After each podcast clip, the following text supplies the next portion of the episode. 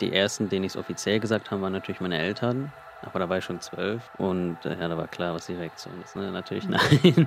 Hieß natürlich, es ist mit der Religion nicht vereinbar, mit der Herkunft auch nicht. Und Mhm. dann habe ich es natürlich für mich behalten, aber alle Leute um mich herum wussten das eigentlich. Chai Society. Ein Podcast von Bremen Next. Herzlich willkommen. Ja, herzlich willkommen zu der letzten Folge in dieser Staffel. Dazu aber später mehr, damit Ja. wir nicht allzu lange jetzt am Anfang schon erzählen. Genau. Ich war, bevor wir uns hier verabredet haben, kurz um die Ecke im Supermarkt und habe mir eine Banane gekauft. Oh. Und als ich da rausgelaufen bin, Mhm. hat mich so ein Mann angelächelt. Oh. Und er war, ja, also es war Malik. Das war ein Papa. Das war so ein junger Papa mit so einem einjährigen Kind oder so. Und die standen dann an, an den Fahrradständern und ich war so, okay, so ist er einfach nett. Ich war ein bisschen verwirrt, ne? Ich weiß nicht, ob es die Corona-Zeit ist, aber man ist so ein bisschen sozial verwirrt. einfach. Und ich habe ihn so gesehen. Ich so, okay, was geht ab? Und auf einmal spricht er mich an und sagt so, arbeitest du bei Bremen Next? Und ich so, ja. Aber ich habe ja nicht geredet, er hat mich ja nicht reden hören oder so, ne? Vielleicht höchstens, als ich irgendwie gezahlt habe oder sowas. Und dann meinte ich so, ja, ich arbeite da. Und er so, machst du den Podcast Chai Society? Ich wurde das erste Mal in meinem ganzen Leben, wurde ich darauf angesprochen Gott. von einem wildfremden Mann. Und er war halt einfach so ein Daddy, so ein, so ein also so, Daddy. würde man halt gar nicht erwarten, so dass er uns hört, weißt du? Das ist halt irgendwie voll der süße Moment. Auf jeden Fall hat er gesagt, dass er unsere Arbeit richtig cool findet. und weißt du, was das Coolste an der ganzen Story war? Nachdem er gesagt hat, machst du den Podcast Chai Society? Und ich gesagt habe, ja, dann hat er mich so angeguckt mit ganz großen Augen und meinte so, dann bist du bestimmt Refi. Das war der schönste Moment meiner Woche. Und es, ist, es ist noch nicht lange in dieser Woche. Von daher, das ist vielleicht das Allerschönste. Für mich ist es ein wahnsinniges Kompliment, mit dir Oh verwechselt zu Gott. werden. Oh. Deswegen ein letztes Mal an dieser Stelle herzlich willkommen. Ich bin so froh, mit dir an meiner Seite Oh. diesen Podcast machen zu dürfen. Warum bist du so süß? Ich ja? weiß es nicht. Oh Aber wir mein müssen Gott, aufhören, so. Wir müssen aufhören, sweet. kitschig und romantisch zu sein, weil wir sind hier nicht alleine heute. Wir Ja. dürfen hier nicht ein bisschen, wir dürfen nicht übertreiben. Das ist sweet, ja. Wir haben nämlich Besuch. Ja, genau. Und zwar haben wir Besuch von Nate. Nate, erzähl doch mal, wer bist du? Wie alt bist du? Äh, erzähl unseren ZuhörerInnen mal ein bisschen von dir. Äh, ja, äh, hi, ich bin Nate, ich bin 21 Jahre alt, komme aus Bremen und bin aktuell Student an der Uni Bremen. Was studierst du? Wirtschaftsinformatik. Spannend. Das klingt sehr schwierig. Ja. Ja, richtig gut. Also möchtest du vielleicht, weil wir dich ja sehen und ich kenne dich ja auch schon ein bisschen von vorher, weil du mit einer sehr guten Freundin von mir zusammen bist. Ganz, ganz liebe Grüße an Eileen an dieser Stelle und einen dicken Knutscher an deine Wange. So, auf jeden Fall, ähm, genau, ich kenne dich ja, ich weiß ein bisschen, wer du bist. Möchtest du vielleicht unseren Zuhörerinnen erzählen, was für einen Background du mitbringst? Also ich bin hier geboren in Deutschland. Meine Eltern sind äh, 1995 hierher gekommen, sind beide aus Indien, streng kulturell aufgewachsen und ich bin hier mit meinem Bruder in Deutschland groß geworden. Kompletter Allmann. Okay. Also, wir wollen heute über ein sehr wichtiges Thema sprechen, und zwar über Transidentität. Dazu muss ich jetzt auch erstmal sagen, wir haben uns bewusst eigentlich dagegen entschieden, das Transsexualität zu nennen, weil wir einfach gedacht haben, wir wollen eigentlich hier nicht primär über Sexualität sprechen, sondern über Identität. Und eine geoutete Transperson ist ja nicht primär dafür offen, ihr komplettes Sexualleben freizulegen. Und deswegen ist es uns an der Stelle sehr wichtig. Wir wollen über Identität sprechen. Und genau. Genau. Und der Fokus, der soll auch darauf liegen, was es für besondere Herausforderungen ähm, für Transmenschen innerhalb der Chai Society gibt. Weil gerade wenn ähm, viel über das Thema gesprochen wird, dann ist es ein sehr weißer Blick darauf. Und ähm, ja, die Problematiken und die Herausforderungen werden halt auch eher so in der Mehrheitsgesellschaft besprochen. Und darüber möchten wir heute einfach quatschen. Genau. Und deswegen sind wir auch nicht alleine. Wir beide sind keine Transpersonen. Genau. Und deswegen haben wir Nate eingeladen. Also nochmal herzlich willkommen. Ja, und danke, dass du das auch mit uns machst und dass du mit uns und den ZuhörerInnen deine Erfahrungen und deine Gedanken teilst. Kein Problem. Wie beschreibst du dich selbst? Würdest du dich selbst als Transmann bezeichnen oder als Mann? Ähm, also selbst stelle ich mich natürlich als Mann vor, nicht als Transmann. Ähm, wenn es natürlich spezifischer wird, also sei es bei Ärzten oder engeren Freunden, dann sage ich natürlich auch Transmann, wo es halt relevant ist, das zu wissen. Aber normalerweise auch beim Hausarzt gehe ich als normaler Mann durch, weil das nicht wichtig ist. Und wie gesagt, nur bei speziellen Sachen gebe ich an, dass ich Transmann bin. Es gibt ja auch Leute, die stolz sozusagen drauf sind und sagen, ich bin Transmann, aber ich ich, ich rede darüber, aber es ist ein Unterschied, ob ich jetzt darauf stolz bin. Ne? Also ich wäre natürlich auch glücklich, wenn ich das nicht wäre. Ähm, aber sonst äh, habe ich kein Problem damit, auch zu sagen, ich bin ein Transmann. Ich sage es nur nicht gerne so offen. Kann ich komplett verstehen. Ich glaube auch dieses, was du gerade gesagt hast, dieses als Mann durchgehen, Mhm. ist auch schon ein gutes Stichwort.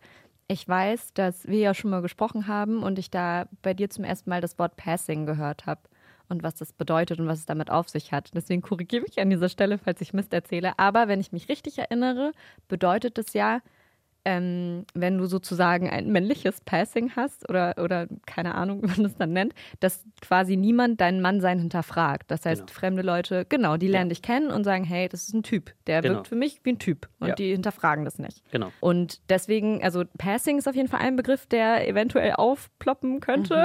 Genau. Was auch passieren könnte, ist, ähm, dass wir über das Wort Transidentität allgemein sprechen. Deswegen ist vielleicht ganz gut, wenn wir an der Stelle das auch nochmal kurz definieren. Und zwar bedeutet es ja, dass eine Person sich nicht mit dem Geschlecht identifiziert, das ihm oder ihr bei der Geburt zugeteilt worden ist. Genau. Und was es auch noch gibt, ist FTM und MTF. Ja. Möchtest du das vielleicht erklären? Genau, äh, das ist eigentlich ganz einfach. Also FTM ist Female to Male und das andere ist Male to Female. Okay, alles klar. Also, eigentlich alles geklärt, was wir jetzt brauchen, oder? Ja. Okay. An dieser Stelle vielleicht einen kleinen Programmtipp von uns an euch da draußen. Genau. Und zwar haben wir uns natürlich auch ein bisschen vorbereitet vorher und auch ein bisschen gehört, was es sonst so zu diesen Themen gibt. Und es gibt den wunderbaren Podcast Willkommen im Club von Puls und die beschäftigen sich mit allen Themen, die für die LGBTQIA-Sternchen-Community relevant sind und die Community auch beschäftigen. Und in einer Folge geht es sogar genau um die verschiedensten Begriffe und vor allem um Begriffe, wie man Sprache verwenden kann und dabei möglichst wenig Menschen ausschließt. Also wirklich ziemlich coole Folgen, ziemlich coole Themen. Daher, wenn ihr möchtet, hört ihr euch auf jeden Fall an. Das Gute daran ist, dass ihr die Folgen auch so durcheinander hören könnt. Das heißt, ihr könnt zum Beispiel sagen, ihr interessiert euch für das Thema ähm, Outing oder inneres Outing oder was auch immer. Dann könnt ihr euch gezielt diese Folge anhören und müsst wirklich nicht von Anfang bis Ende alle durchhören. Ich kann für meinen Teil nur sagen, am Ende habe ich mir aber alle durchgehört. Von daher, die sind ziemlich gut, die erklären das auch total sympathisch. Ja, an dieser Stelle einen kleinen Programmtipp an euch. Jetzt haben wir super viel selber gequatscht. Und deswegen haben wir jetzt ganz, ganz viele Fragen an dich dabei. An der Stelle, falls du irgendwas nicht beantworten willst oder so, kannst du es auf jeden Fall immer sagen. Wann hast du das erste Mal bemerkt, dass du dich nicht wie ein Mädchen fühlst? Ähm, also das könnte man schon inneres Outing nennen. Mhm. Äh, hatte ich jedoch nie, weil ich, ja, irgendwie wurde ich halt geboren, da gab es halt kein Geschlecht wirklich, also äh, vom Außen für andere jetzt. Ne? Man hatte, alle Kinder waren ja gleich. Und ich hatte halt kurze Haare, weil es äh, bei Indern heißt, wenn die kurz sind, dann wachsen die später schneller. Bei uns auch, ehrlich, meine Haare auch direkt abrasiert. Jeder hatte Topfhaarschnitt. Genau. irgendwann. Hatte ich auch. Ähm, und irgendwann fing es dann an, dass man im Kindergarten oder ich von meinen Eltern irgendwann sortiert wurde und es hieß, du bist ein Mädchen. Und ich dann so war, okay, gut, mag sein, weil ich dachte, es ist sowas wie ein Name einfach, du bist ein Mädchen. Und dann durfte ich aber plötzlich nicht mehr wirklich Fußball spielen, ich durfte nicht mehr mit Auto spielen oder sowas. Und da habe ich dann irgendwann gemerkt, dass da irgendwas nicht stimmt. Und als ich dann auch die Haare länger tragen musste und Saris tragen musste, ähm, meinte ich mal zu einer Betreuerin beim Essen einfach so zum Spaß, ja, ich war vorher ein Typ und jetzt haben meine Eltern gesagt, ich bin ein Mädchen und jetzt bin ich halt ein Mädchen. und ab da äh, war es der Betreuerin auch schon irgendwie ein bisschen klar. Da gab es auch ein paar Anläufe an meinen Eltern, aber die haben es natürlich komplett ignoriert, weil die meinten, es ist ja nur ein Kind. Ne? Wie alt warst du da? Oh, ich glaube, ich war da drei oder vier. Ach, Wahnsinn, ne? Ja, da nimmt man einem auch schon gerne mal nicht so ernst. Ja. Mm, ja, stimmt schon. Und würdest du deswegen auch sagen, dass deine Betreuerin die erste Person war, der du dich sozusagen unbewusst anvertraut hast? Ja, schon, aber ich habe es, glaube ich, auch rumposiert an alle, weil es normal für mich war. Ach, Ja. krass. Das heißt, du kannst gar nicht so genau sagen, wem du dich das erste Mal anvertraut hast, weil du von Anfang an offen damit umgegangen bist. Ja, aber als ich danach natürlich in der Grundschule mehr eingedämpft wurde, auch von Freundinnen, weil ich halt nur weibliche Freunde dann plötzlich hatte, ähm, die mir auch verboten haben, Fußball zu spielen, ähm, habe ich es natürlich irgendwann erst ab der fünften Klasse oder sowas einer besten Freundin oder sowas erzählt oder was sie darüber denken. Und ähm, eigentlich die ersten, denen ich es offiziell gesagt habe, waren natürlich meine Eltern. Aber da war ich schon zwölf, also ich habe richtig lange gebraucht dafür. Und äh, ja, da war klar, was die Reaktion ist. Ne? Natürlich nein. hieß natürlich, es ist mit der Religion nicht vereinbar, mit der Herkunft auch nicht. Und dann habe ich es natürlich für mich behalten, aber alle Leute um mich herum wussten das eigentlich. Also alle, die ganze Klasse wusste es, die ganze Schule wusste das und alle haben sozusagen nur gewartet, bis ich so weit bin. Mhm. Das heißt, die Reaktion deiner Eltern war, war das die Reaktion, die du dir auch schon vorgestellt hattest oder hat es dich trotzdem überrascht, wie sie reagiert haben? Ähm, also ich hatte mit 12 und 15 ein Outing. Das mit 12 hat mich natürlich überrascht, weil ich meinte, das ist medizinisch notwendig und alles. Ähm, aber das haben sie natürlich nicht geglaubt und zum Arzt wollen sie natürlich auch nicht, weil sie wahrscheinlich Angst hatten, dass genau das rauskommt. Ähm, und mit 15 war ich mir dann sicher, dass sie mir jetzt glauben, weil ich 15 bin und habe dann auch selbst die Haare geschnitten, also war beim Friseur, habe mich umgekleidet und alles und äh, alle Freunde waren dafür, aber da haben sie es immer noch gesagt, dass ich zu jung wäre, wäre und dann habe ich das natürlich auf 18 verschoben. Hm. Meine Frage ist, in, also dabei, du warst ja schon sehr jung. Also ähm, 12 ist ein sehr junges Alter und ich finde 15 ist auch ein echt junges Alter für so, ähm, also dass du dir so sicher warst hat in dem Zeitpunkt irgendwie so Wissensaneignung durch YouTube oder durch andere Blogs und dergleichen. Also Tumblr wird zum Beispiel immer irgendwie genannt für queer Menschen oder Menschen, die auch krass unter Depression leiden und so weiter, dass sie dann sagen, ey, ich habe da eine Community gefunden oder mir Wissen angeeignet, das mir geholfen hat. War das bei dir auch so? Also ich hatte ähm, ich hatte auch Instagram, Tumblr und so alles Mögliche, aber ich habe halt natürlich überall als Typ dann gelebt, beziehungsweise ich habe gar nichts gesagt und die Leute dachten, ich bin halt ein Typ und hatte dadurch eine eigene Community auf Tumblr aufgebaut. Ähm, und dann kamen halt irgendwann Videos von irgendwelchen Transmenschen, die jetzt, Transmänner, die jetzt schon natürlich voll weit sind, die habe ich mir damals dann auch angeschaut und da habe ich realisi realisiert, dass es was gibt, weil vorher habe ich immer gesagt, ich bin es, aber ich dachte, es gibt sowieso keinen Weg und ich muss sowieso damit klarkommen. Äh, und dann, als mir klar wurde, dass es Wege gibt, habe ich natürlich mit 15 mehr gedrescht und wollte das dann unbedingt haben. Also man bereut es jetzt natürlich auch, aber man kann nichts dafür, dass man es nicht früher gemacht hat, weil dann hätte ich mit 12 sozusagen Pubertätsblocker bekommen. Dann hätte ich sozusagen die weibliche Pubertät gar nicht ausgelebt. Mhm. Und das wäre auch nicht schlecht. Aber ich bin hinweg darüber, ich sage einfach stolz, ich habe beide Pubertäten ausgelebt und mhm. kann zu mhm. beiden irgendwas sagen. Ich hab, vielleicht ist es eine indiskrete Frage, aber ich weiß ja, dass ähm, du mit einer Freundin von mir zusammen bist. Mhm. Hast du das Gefühl, dadurch, dass du selber die weibliche Pubertät in Teilen erlebt hast, dass du sie besser nachempfinden kannst, wenn zum Beispiel deine Freundin ihre Tage hat oder Schmerzen hat oder so? Also generell, wenn Frauen ihre Schmerzen haben, bin ich natürlich, ja, ich verstehe das voll. Ich hatte das auch und weil ich so viel Testosteron schon vor mir hatte, hatte ich sowieso extrem stark. Aber in unserer Kultur nimmt man natürlich keine Schmerztablette gegen sowas. ja. ähm, und äh, bei bei meiner Freundin, sie hat halt ihre Tage, aber ich weiß nicht warum, seitdem ich Testosteron habe, bin ich irgendwie abgestumpft. Also irgendwie verstehe ich es doch nicht mehr. Echt? Krass. ja, also ich bin halt, also man sagt, ich bin natürlich auch körperlich mehr männlich geworden, aber irgendwie bin ich auch geistig männlicher geworden, wenn das geht. Ich habe halt natürlich Verständnis dafür, aber ich, also andere erwarten, oh, jetzt kannst du mein schwuler bester Freund werden und ich kann dir das alles erzählen ne, über meine Tage und alles mhm. Mögliche. Aber äh, ich kann damit jetzt eigentlich gar nichts mehr anfangen, weil ich hatte sie auch nur bis ich 16 war oder ja. so. Also gefühlt habe ich das schon vergessen, weil es ein altes Leben ist. Kann ich komplett nachfühlen. Mhm. Ich denke, es ist ja auch so, wobei ich weiß jetzt nicht, wie. Mhm. ich habe keine Ahnung, wie ich das sagen soll, aber man, man sagt ja auch klischeemäßig, dass Frauen ja eher so diesen empathischen Part übernehmen, ganz oft ja auch in der Erziehung von Kindern und dass ne, Väter dafür eher abgestumpft sind. Und es ist sehr, sehr klischeebehaftet, ja. diese Einteilung. Aber das bestätigt das ja in so Teilen oder zumindest in deinem mhm. Fall, dass du dann das Gefühl hast, seitdem du die Hormone nimmst, dass sich da auch ja. empathiemäßig, gefühlsmäßig einfach irgendwas auch verändert hat. Ja, ja, ich habe ja, ähm, ich sag mal, als ich noch biologisch weiblich eher war, habe ich natürlich auch sehr viel geweint. Ich war eine Person, die ziemlich schnell geweint hat. Du brauchst nur einmal Nein sagen und ich habe geweint. Mhm. Äh, aber wenn ich jetzt zurückdenke, seit Testosteron, ich nehme es ja seit jetzt fast drei Jahren und ich habe, glaube ich, nur dem ersten oder zweiten Monat geweint und danach halt nie wieder.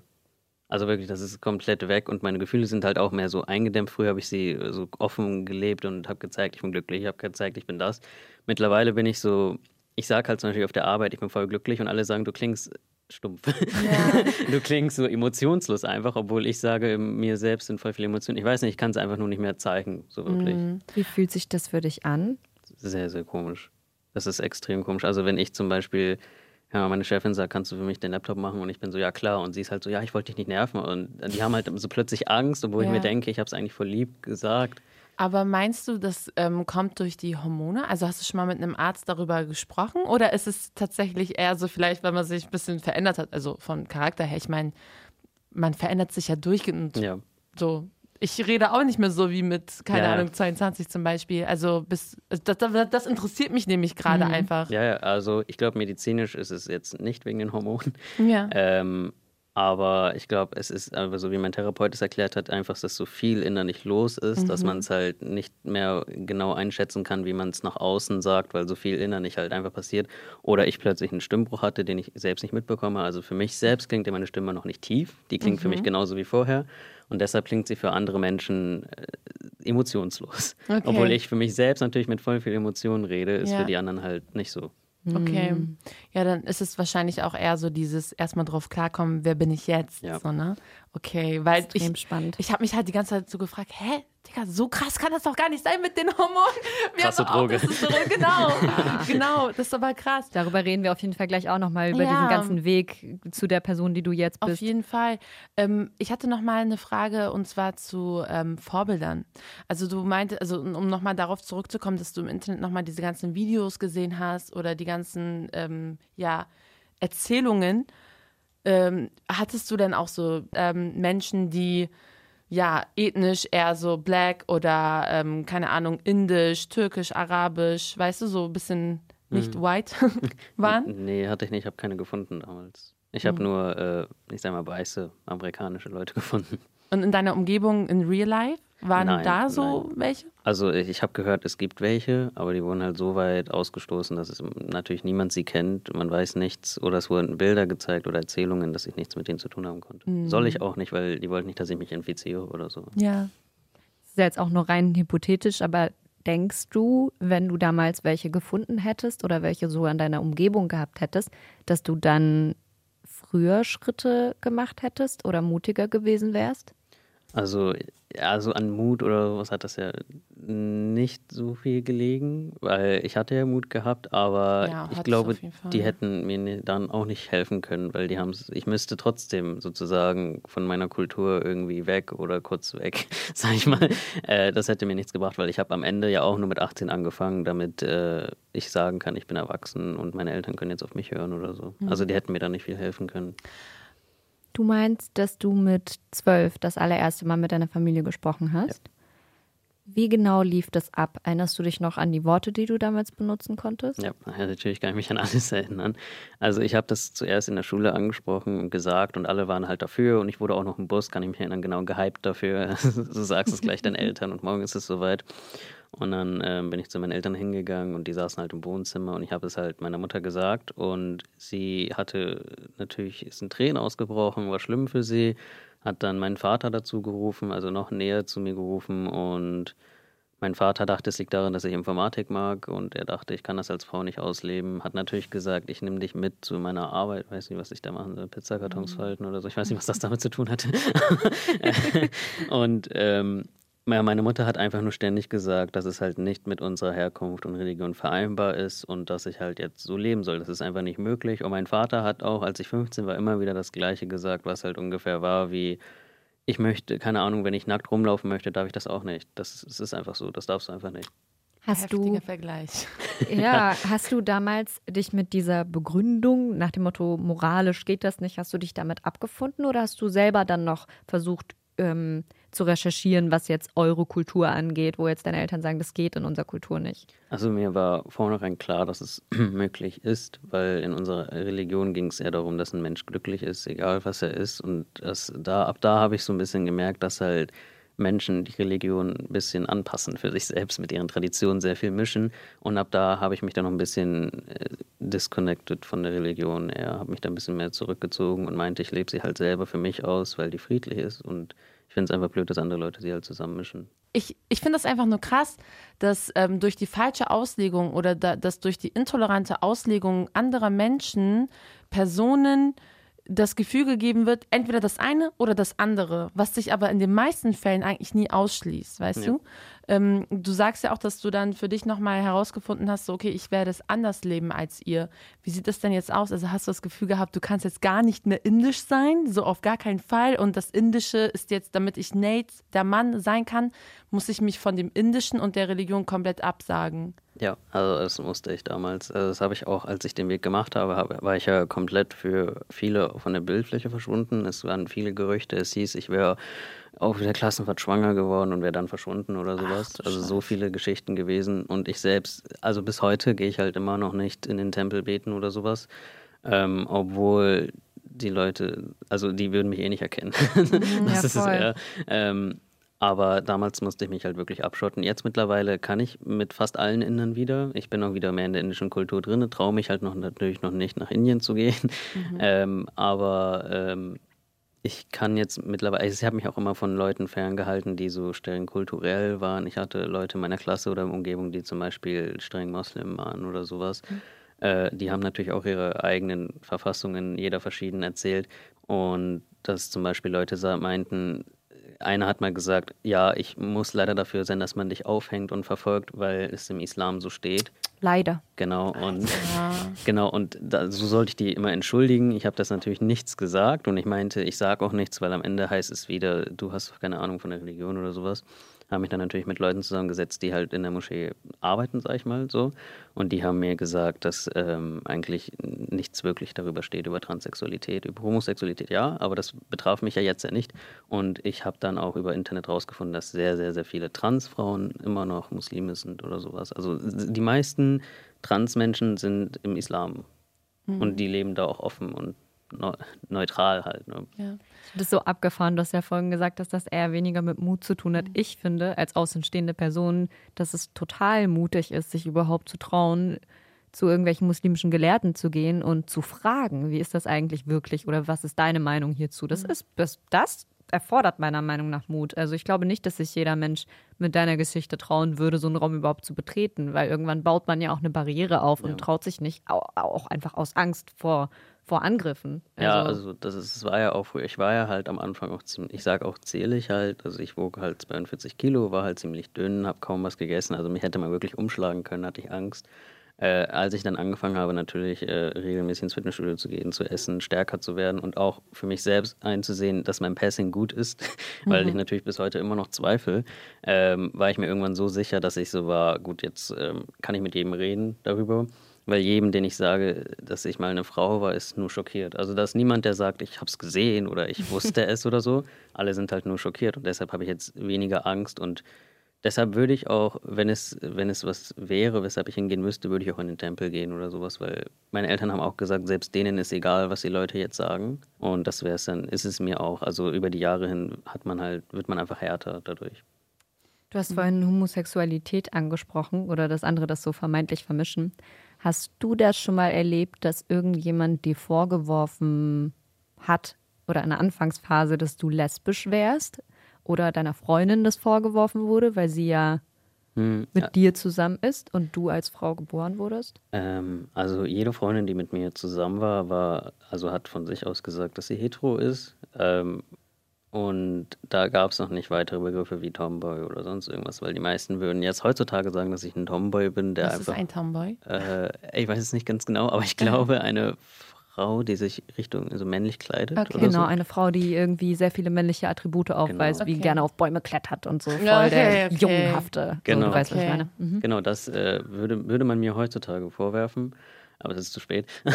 ähm, und mir wurde. Äh, tatsächlich wenig vorgeworfen, dass ich lesbisch bin. Es wurde halt natürlich das vorgeworfen, was viel im Iran ist oder Irak, wo es heißt, dass die Leute, wenn sie homosexuell sind, gezwungen werden, sich umzuoperieren, damit es wieder hetero ist. Mhm. Das wird dort viel vorgeworfen.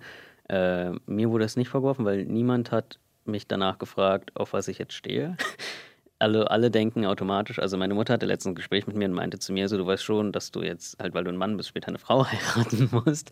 Obwohl das natürlich so gesehen, wenn ich für sie ein Mädchen war, ist natürlich komisch ist, aber die meinen halt einfach, weil ich meine Identität jetzt gewechselt, gewechselt habe, in Anführungszeichen, äh, hat sich auch meine Richtung verändert.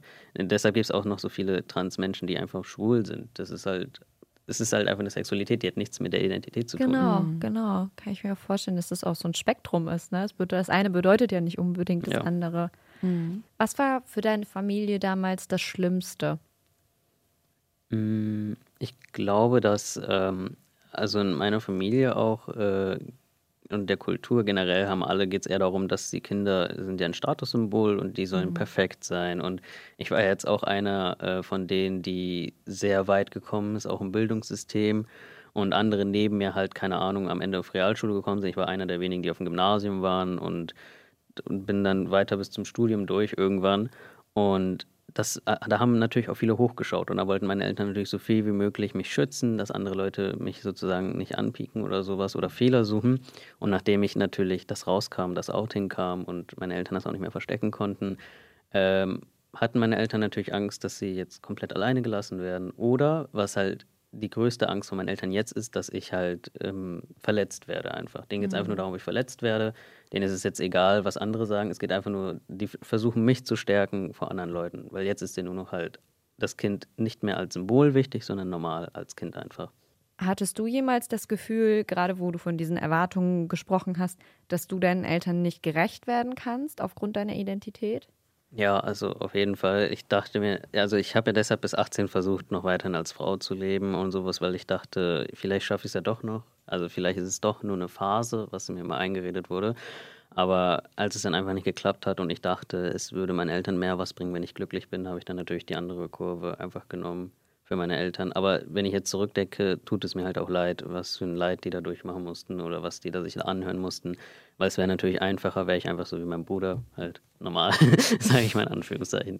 Ja, also ich, ich darf da immer so nichts zu sagen, weil ich ja diesen Weg nicht gelebt habe. Aber wenn ich so sehe, dann denke ich mir, es ist ja nötig gewesen. Es gäbe wahrscheinlich gar keinen Weg ohne Schmerz. Ja, ja.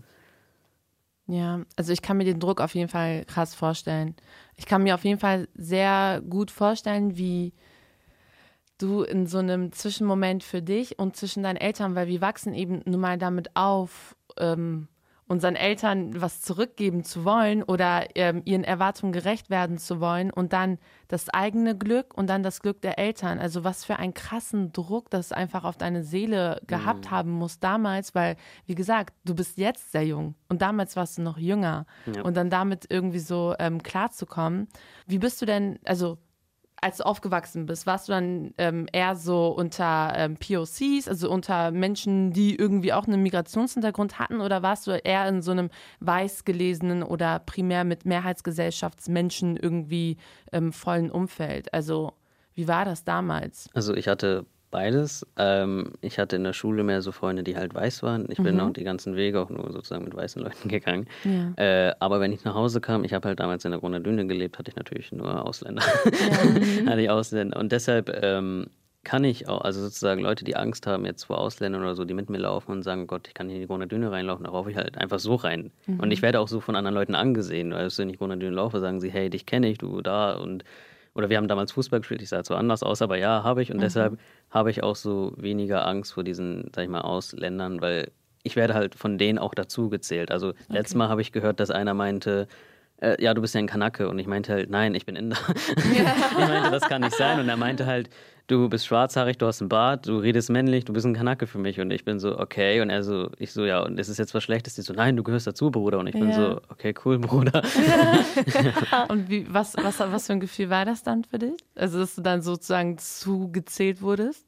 Ja, also ich fand es immer komisch, weil ich dachte, ich muss mich halt sozusagen jetzt immer raushalten von solchen Leuten. Ich habe genauso wie die anderen Leute halt immer gesagt, okay, Shisha-Bar und so ist nichts für mich. Das sind, die Leute sind da für sich. Und es war dann einfach plötzlich seltsam, wenn es heißt, du kommst jetzt mit rein, du gehörst mit zu uns oder sowas. Mhm. Äh, einfach weil man auch dachte, vielleicht das Passing reicht dafür nicht. Oder okay. so. Ne? Aber okay. die sagen, du brauchst einen Bart haben und du gehörst dazu. Ja. Ähm, das ist aber auch das, was du ja vorhin meintest, dass du ständig dein eigenes Passing hinterfragst immer mhm. noch, wo das wahrscheinlich auch gar nicht hilft, wenn wir dir sagen, hey, du stehst hier im Studio, würde hier ja. irgendjemand reinkommen, wir nehmen ja hier im, im, Studio auf und hier laufen Leute draußen rum, würde irgendjemand von denen hier reinkommen, würde halt keiner ja. nicht mal wissen, über welches Thema wir heute sprechen. Ja, also du könntest Fall. mit uns über Nuklearphysik sprechen und mhm. die würden es nicht hinterfragen. Also keiner würde wissen, dass du eine Transperson bist.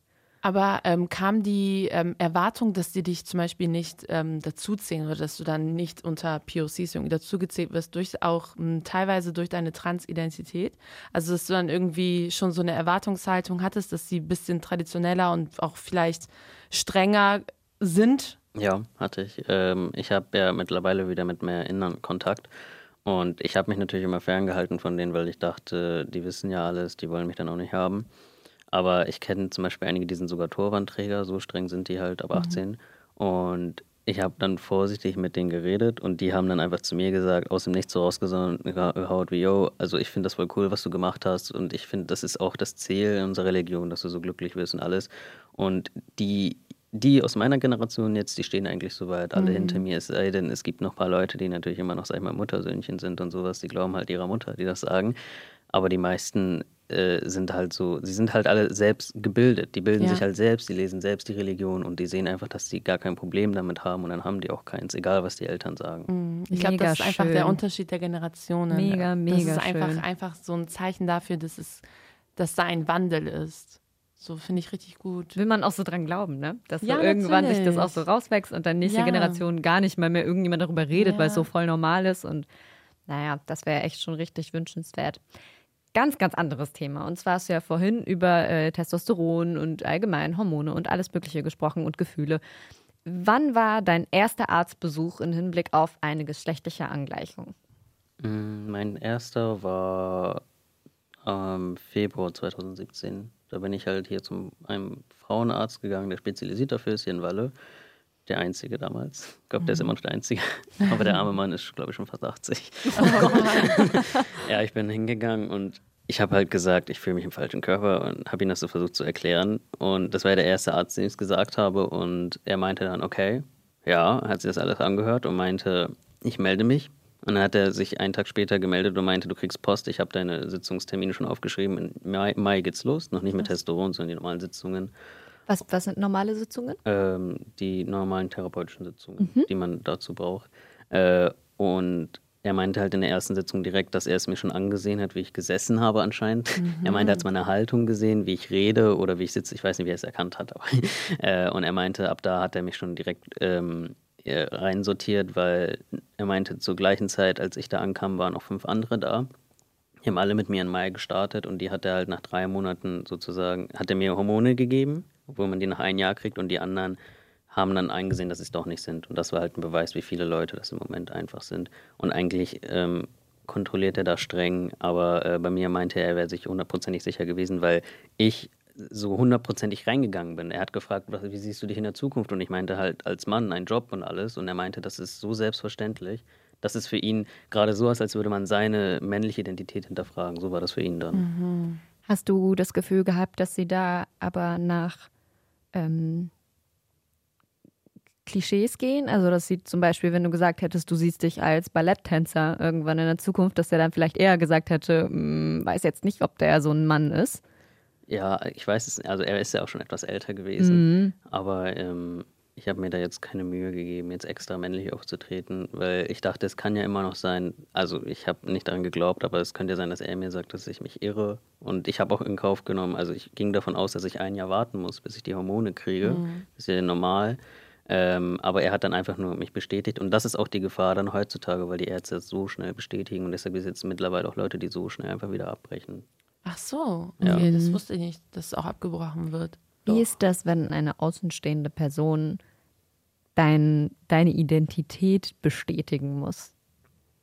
Ähm, das gab es ja im Gerichtsverfahren. Das muss man haben, damit äh, der Name geändert wird und das Geschlecht auf dem Papier. Und da braucht man zwei Gutachter. Äh, und der eine war von mir der Arzt, den ich schon hatte, der hatte sozusagen einfach alles weitergegeben. Und der andere war ein Professor aus der, ähm, der war in der Klinik hier in Bremen, der Chef oder sowas in Psychiatrie. Vor ihm hatte ich natürlich extrem Respekt, aber er war halt auch fossil, sag ich mal, der mhm. macht das mhm. auch nicht mehr. Mhm. Ähm, und bei ihm hatte ich schon ein bisschen mehr Angst, weil er hat ziemlich viel hinterfragt bei mir auch und meinte dann zu mir, ich habe ja neun Jahre Fußball gespielt und da meinte er so, meinst du es nicht, dass es vielleicht daran liegt, dass du neun Jahre Fußball gespielt hast? Oder er hat es auch, ich habe mir das Ganze gut, er hat 13 Seiten geschrieben. Wow. er, oh, er, hat da drin geschrieben, ähm, dass das Einzige, was er als Störung empfunden hat, ist, dass es vielleicht die zu frühe Geschlechtszuweisung von meinen Eltern war. Er meinte, darauf könnte man es schieben, dass ich mir einrede, dass ich trans bin. Aber er meinte, das ist die einzige Sache, die er herausgefunden hat. Der Rest ist für ihn einfach 100 pro männlich und er steht mir komplett dahinter.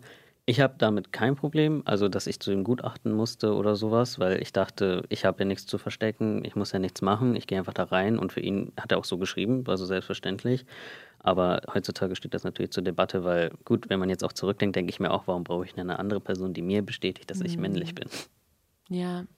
Kann ja, ich komplett verstehen. Ich kann mir auch vorstellen, was ist mit den Leuten, die das fühlen, aber die anderen Menschen das nicht zeigen können. Also was heißt zeigen, aber es ist ja immer noch die Interpretation und die Arbeit von jemand anderem. Und was ist, wenn das ein anderer Charakter ist einfach? Eine Person, die das nicht so richtig artikulieren kann oder eine Person, die ähm, vielleicht in den Augen dieser einen Person nicht so gilt. Weißt du, was für ein mhm. Kampf das sein muss, einfach zu erklären. Also ich kann, ich kann das auch total verstehen. Na klar, man möchte jungen Menschen auch helfen, nicht einen Fehler zu begehen, weil so eine Geschlechtsumwandlung ist schon krass, ne? Aber es ich, weiß, es, ich, ich, kann die Problematik auf jeden Fall ich so sehen. Kann es auch komplett nachfühlen. Also ich, ich frage mich halt in meinem Kopf ja. dann immer so, was, wenn du halt, ein, du kannst ja auch ein femininer Mann sein, ja. weißt du? Und das ist dann so unfair, weil ein, ein Mensch, der als Junge geboren ist und nie seine Männlichkeit irgendwie unter Beweis stellen ja. musste, kann feminin sein, so wie er will. Der kann Nagellack tragen, der kann machen, was er möchte, der kann meine Dinge sogar Röcke tragen. Und das wird keiner kommen und sagen, so, jetzt muss ich dir mal hier ein Gutachten ausstellen. Aber ein Mensch, der das eben unter Beweis stellen muss, der hat da nochmal Hürden. Also es ist auf jeden Fall schon mal, es ist nicht ohne. Ja. Falls du drauf eingehen möchtest, was für Eingriffe oder was für Therapien hast du schon hinter dir? Ähm, äh, Operationen kann ich schwieriger erzählen, weil es sehr, sehr, sehr viele waren. Mhm. Äh, höchstens die ersten kann ich erzählen. Also ähm, die, über die ich offen rede, sind die äh, Brustentfernung, die ich hatte und die Hystektomie, das ist komplette Gebärmutterorgane-Entfernung, die ich dann, die hatte ich alles zusammen. Mhm. ähm, und Therapiesitzung, wie gesagt, ich hatte halt äh, die ersten sechs, glaube ich, gehabt, die geplant waren. Äh, das geht aber eigentlich ein Jahr lang. Also ich sollte erst ein Jahr später im Februar die Hormone kriegen, aber weil der Arzt sich so sicher sah, hat er mir schon in August welche gegeben. Erstmal nur Gel, also Testosteron-Gel, damit der Körper es nicht als Gift abstößt. Äh, und im September hatte mir dann aber doch eine große Testosteronspritze reingerammt, weil äh, das Gel anscheinend für ihn nicht schnell genug war bei mir und mein Körper hat das sowieso aufgenommen. Und dann habe ich halt so eine 1000 Milligramm Testospritze plötzlich in den Körper reinbekommen. Und das hat sehr viele Nebenwirkungen, weil man plötzlich so viel hat. Mhm. Und ähm, erst dann ein Jahr später oder so hatte ich erst die Operation gehabt, weil da muss man auch erst einen stabilen Wert haben. Mhm. Und ähm, was kannst du aus deinem heutigen Standpunkt aus sagen, was sich so verändert hat, so in deinem Leben und wie du dich mittlerweile so fühlst? Äh, also auf jeden Fall fühle ich mich sicherer als Mann jetzt, äh, weil meistens aber eher durch Bestätigung von anderen, weil ich sehe es selbst nicht, natürlich, äh, aber die anderen sehen das. Die anderen sagen, Mann, deine Körperform hat sich verändert, Eileen sagt sogar, dass sich meine Gangform verändert hat. äh, mhm. mein, also meine Stimme soll angeblich tiefler sein. Ich, Die ist auf jeden Fall tief. Okay, okay und äh, ich soll Bart haben und alles. Also ich selbst natürlich, wenn ich, das ist das Blöde, wenn ich in den Spiegel schaue, sehe ich natürlich immer noch weibliche Aspekte. Also ich sehe das und ich weiß auch, dass ich sie niemals verlieren werde. Aber ich habe natürlich gelernt, damit jetzt zu leben. Und weil mir so viele Leute auch sagen, dass ich sie, dass sie die nicht sehen, habe ich natürlich auch kein Problem damit. Ähm, und heutzutage also wenn wir neue indische Familien kennenlernen oder sowas, also meine Eltern gehen ja straight und sagen, wir haben zwei Söhne. Und mhm. das äh, interessiert die dann auch nicht. Die sind halt so, ja, welcher ist welcher? Mhm. das ist mhm. alles, was die fragen. Und also wie gesagt, also auch vor Ausländern sozusagen, wovor ich mega Respekt hatte, habe ich jetzt auch keine Angst mehr. Also ich, ich gehe straight überall rein und sage halt einfach, ich bin ein Mann. Mhm. Voll gut. Hat sich die Beziehung zu deiner Familie generell verändert? Also die ist auf jeden Fall besser geworden, sehr, sehr viel besser. Also meine Eltern haben gefühlt eine 180-Grad-Wendung gemacht und Veränderung, dass die plötzlich sind, wie man soll auch dem Kind fragen, wie es geht. Das machen ja viele auch nicht. Gute äh, Idee. Genau. Und jetzt sind die halt stolz, weil mein Bruder hat natürlich auch davon profitiert. ähm, also meine Eltern sind stolz zu sagen, dass die wissen, was ihre Kinder machen, dass ihre Kinder sie nicht anlügen, weil andere sagen, ja, ich bin mit mhm. meiner Freundin, sind aber auf einer Party. Wie mein Bruder und ich sagen straight, wir sind auf einer Party. Und meine Eltern meinten, also sie haben gelernt, für die ist das einfach besser, als angelogen zu werden. Und das finden gerade die anderen indischen Familien auch so toll. Also alle Familien, die mit uns zu tun haben, die meine Eltern auch mögen, mhm. die sind auch mittlerweile so zu ihren Eltern geworden. Und daher, das finde ich auch so toll, das äh, finden auch andere toll, dass meine Eltern sozusagen gerade die übernehmen so sozusagen für mich auch etwas die Rolle und stoßen jetzt sozusagen ihre Generation auch etwas mhm. an, das zu akzeptieren. Ich finde das total schön. Voll heftig. Also Ja. auch so unerwartet. Wahrscheinlich hast du nicht damit gerechnet, dass es dann so eine Wendung auch nimmt Ja. und Leute euch nicht nur tolerieren Ja. oder dich, sondern auch noch sich ein Vorbild daran nehmen und denken, kann man sich auch mal eine Scheibe von abschneiden. Ganz kurz, hast du eine ähm, so Schlüsselerinnerung oder so einen Schlüsselmoment, wo du gemerkt hast, okay, es hat sich verändert mit meinen Eltern. Irgendwie jetzt so akzeptieren die mich oder sind so auf mich zugekommen. Gab es so einen Moment, der dir so einfällt? Ähm, also am Anfang weniger, weil das war, das war fremd für die. Aber so, nachdem meine Eltern so gemerkt haben, was für Veränderungen ich gemacht habe, weil die haben es natürlich nicht gesehen, weil sie mich jeden Tag sehen, äh, habe ich meine Eltern so ein Bild von uns früher gezeigt, wo ich am Anfang war. Und ab da haben die dann angefangen auch zu sagen, oh, du hast dich krass verändert. Meine Mutter war da mehr, also hat mich mehr angesprochen, obwohl ich eher so ein Vaterkind war. Äh, war meine Mutter plötzlich eher so, ja, Sohn, Sohn. Und mein Vater hatte Schwierigkeiten, der hatte nur Kind gesagt immer, mein Kind irgendwann angefangen. Aber mittlerweile sagt er auch so. Also mein Vater hat gefühlt schon vergessen, dass ich früher als Frau geboren wurde. Und ähm, ja, so, so nach sechs Monaten oder sowas wurde das dann halt klar. Weil meine Mutter hat dann natürlich angefangen zu fragen, wie kriegst du eigentlich deine Tage noch? Oder Mhm. Also Neugierde Ja. war da. Genau, und was, äh, was natürlich die am Anfang nicht verstanden haben, aber halt war, dass äh, man natürlich auch vor der Operation auch ein Mann ist, aber die meinten halt natürlich, nachdem ich meine Operation hatte, war ich für die dann keine Frage mehr halt ein Mann. Meine Mutter meint auch, du darfst erst heiraten, nachdem du die Operation hattest und alles. Aber heiraten ist jetzt drin. Ganz ehrlich, das sind Ja. aber auch so Gespräche, die Ja. vielleicht so voll viele, die nicht ja. trans sind, Ja. gar nicht mit ihren Eltern so. haben, weißt ja. du? Dass mal irgendwie deine Mutter auf dich zukommt und dir sagt, Ja. hey, hast du deine Tage? Oder Ja. also es sind halt Hast du auch schwer. Schmerzen? Es ist wirklich eine sehr, sehr Ja. intime Ebene, die man Ist dann da so. erreicht, ne? Ja, Voll heftig eigentlich. Ich finde das richtig krass. Und ähm, also wir haben ja eben gerade schon ein bisschen darüber geredet mit Wissen aneignen und so weiter, ne? Aber was wäre, was müsste sich denn so ändern, auch innerhalb ähm, unserer Communities, also auch innerhalb der indischen Community zum Beispiel, ähm, der Chai Society sozusagen, damit das so akzeptierter wird, damit ähm, es auch für Trans-Menschen einfach innerhalb der Community besser wird. Ähm, auf jeden Fall, dass die Eltern natürlich jetzt mehr auf ihre Kinder hören. Äh, also ich meine, die sagen sowieso, dass die Kinder, sagen die Eltern selbst schlauer sind als wir. Äh, kann sein natürlich, dass jemand mal eine Phase hat, aber mittlerweile sind Kinder, ich meine, wenn ich sehe Leute, die heute zwölf sind, die sind so wie ich jetzt gefühlt, also die schreiten schnell voran, dass man denen halt vertraut. Äh, aber weil sich mittlerweile auch so viele präsentieren, ich kenne auch andere Trans, die auch Inder sind, äh, die Mütter sprechen dann auch untereinander. Früher, als ich mich geoutet habe, haben die natürlich mit indischen Müttern geredet, die so taten, als wären die Ärzte, aber natürlich keine Ahnung hatten. Aber ich glaube, man muss gar nicht mehr so viel tun, weil, wie gesagt, die Eltern stoßen sich alle gegenseitig jetzt ein bisschen an. Andere sehen, es ist besser, wie wir jetzt gerade leben. Ich mit meinen Eltern nehmen sich ein Beispiel. Und ähm, also es ist nicht mehr mittlerweile dieses, ich akzeptiere bei denen das, aber bei meiner eigenen Familie akzeptiere ich das nicht. Sondern die sehen so die Vorteile, die es da, sag ich mal, die es dadurch gab, dass ich trans geworden bin und würden das bei ihre eigenen Kinder dann auch akzeptieren. Und natürlich am meisten, wenn die sehen, wie das Kind wurde. Bei mir wurde viel gesagt, ich werde wahrscheinlich nur eine, ich sag's mal grob, wie es hieß. Es hieß, ich wäre eine Kampflesbe. So wurde ich immer beschrieben. Oh Gott. Wow. Dieser so, Begriff, ja, ne? So werde ich heute auch manchmal beschrieben. Die Leute, die mich nicht gesehen haben, die sagen, ich bin einfach nur eine Frau, die korpulent ist, die bunte Haare hat, die, äh, ich weiß nicht, einfach nur auf Frauen steht und dann sich so männlich kleidet. Du Und- heilige Granate. Ja, genau. Und wenn jetzt aber der Tempel sozusagen, die Leute, die da sind, mich jetzt sozusagen sehen, dann wissen sie, wenn ihr Kind sagt, ich habe das Problem, dann müssen sie sich später nicht als, wie die sich vorstellen, eine Kampflesbe vorstellen, sondern als normalen Mann, der ich dann auch bin. Das auch ernst nehmen, ne? Also Ja. ist unfassbar. Ich kann dazu nicht sagen. Was würdest du deinem 15-jährigen Ich sagen? Ähm, das ist schwierig. Also, weil eigentlich wusste es schon alles, weil er hat damals einfach gesagt, ich warte jetzt bis 18, das war auch das sicherste, was er machen konnte, statt es vorher zu starten. Und ich würde einfach nur sagen, halt durchhalten.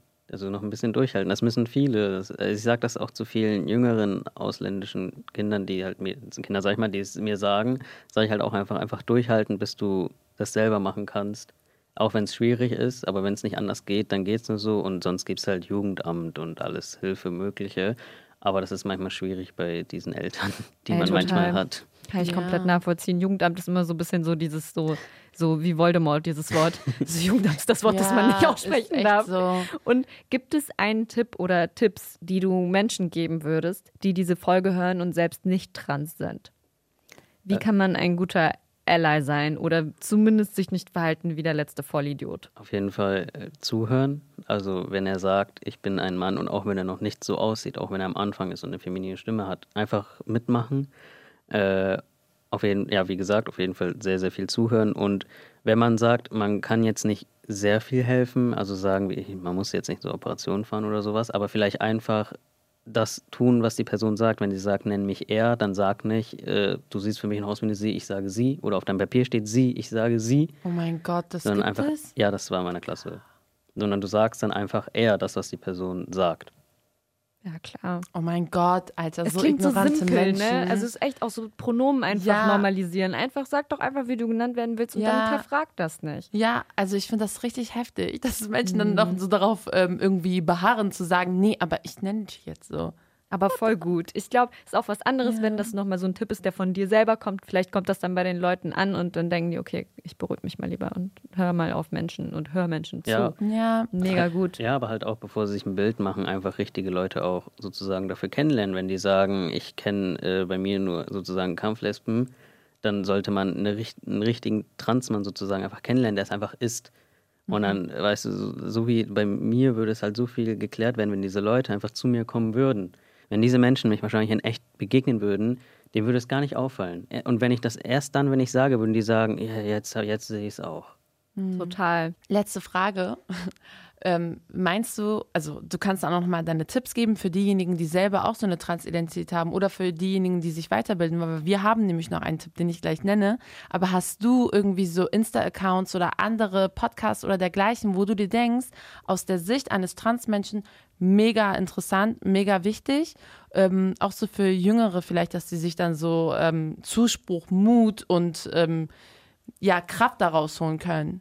Also es gibt äh, ziemlich viele Transmänner, die halt ihren Weg posten online. Es gibt unendlich viele, daher einfach nur beim Hashtag FTM kann man voll viel finden. Am meisten findet man auch auf YouTube Sachen.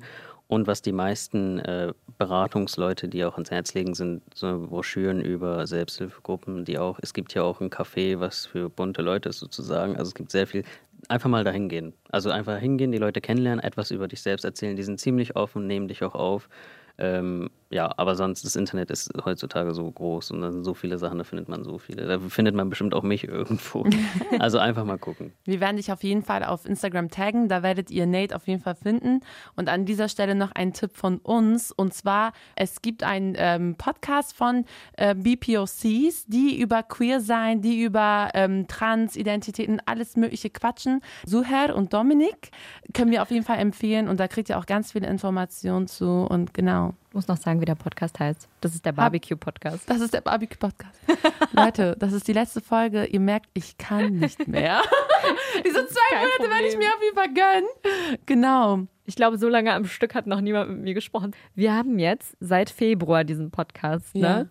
Wir haben fünf Monate geredet, Devi. Alter. Wir haben fünf Monate gesprochen. Oh ich glaube, jetzt ist Gott. irgendwann auch Schluss. Oh Irgendwann können die Leute uns auch nicht mehr hören.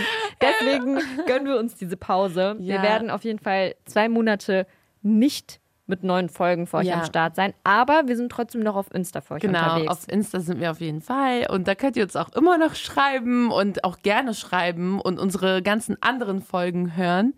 Und ähm, wir werden uns in den nächsten zwei Monaten erstmal gönnen. ja, also wir werden auch auf jeden Fall dann schon an der nächsten Staffel Ja, planen. Das ist nämlich die gute Fall. Nachricht daran. Es wird nämlich eine zweite Staffel geben. Genau. Und genau, also das heißt, ihr könnt uns auch auf jeden Fall schreiben mit Themenvorschlägen Ja. oder einfach Updates aus eurem Leben. Ich meine, wir fühlen uns euch sehr, sehr nah und wir fühlen uns sehr, sehr verbunden mit Ja. euch. Das heißt, wäre auch sehr schade, wenn wir jetzt zwei Monate gar nichts von euch hören würden. Von daher, Genau. so, wir wollen, wir wollen keinen Urlaub von euch. Also schreibt uns sehr, sehr gerne. Wir lieben euch richtig doll. Ja. Und auch ganz viel Liebe an dich, Nate. Und danke, dass du da warst. Vielen, vielen Dank und habt du auch einen schönen Sommer. Ja, ihr auch. Letzte Wort in unserer Folge, weil du unser Gast bist. Möchtest du noch etwas loswerden? Irgendjemanden grüßen? Nein? Nein. Okay, möchtest du irgendein, irgendwie trotzdem eine Message rausgeben, irgendwas? Macht euch ein eigenes Bild. Das ist gut. Macht es. Das ist ein gutes Wort. Ja. Also, wir hören uns. Macht es gut. Mua. Chai Society. Ein Podcast von Bremen Next.